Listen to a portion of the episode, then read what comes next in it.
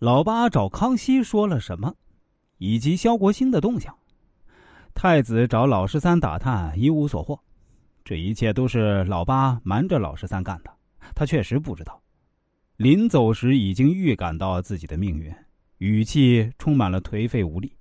说完，步履沉重的向门外走去。老四这边手里转着佛珠，大概是在平复自己复杂的心情，又气又悔呀。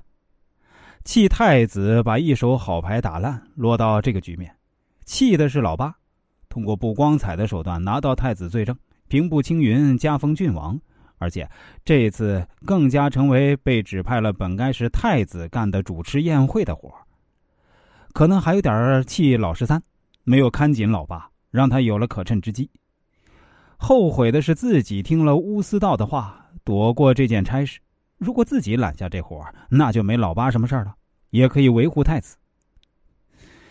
押题狂魔乌斯道在线教学，教学对象是红石跟红丽，教学内容是针对这次热河狩猎进行专项练习，主要是围绕狩猎目的和康熙的狩猎战绩展开，教的都是必考题，但两个学生的态度那完全不同。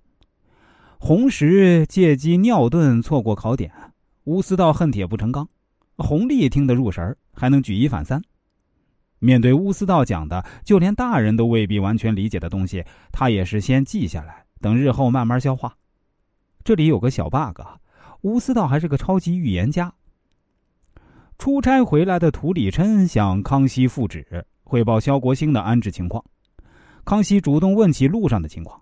因为老八此前的行为是让他对萧国兴主动供出太子的事儿有所怀疑，果然得到了证实啊！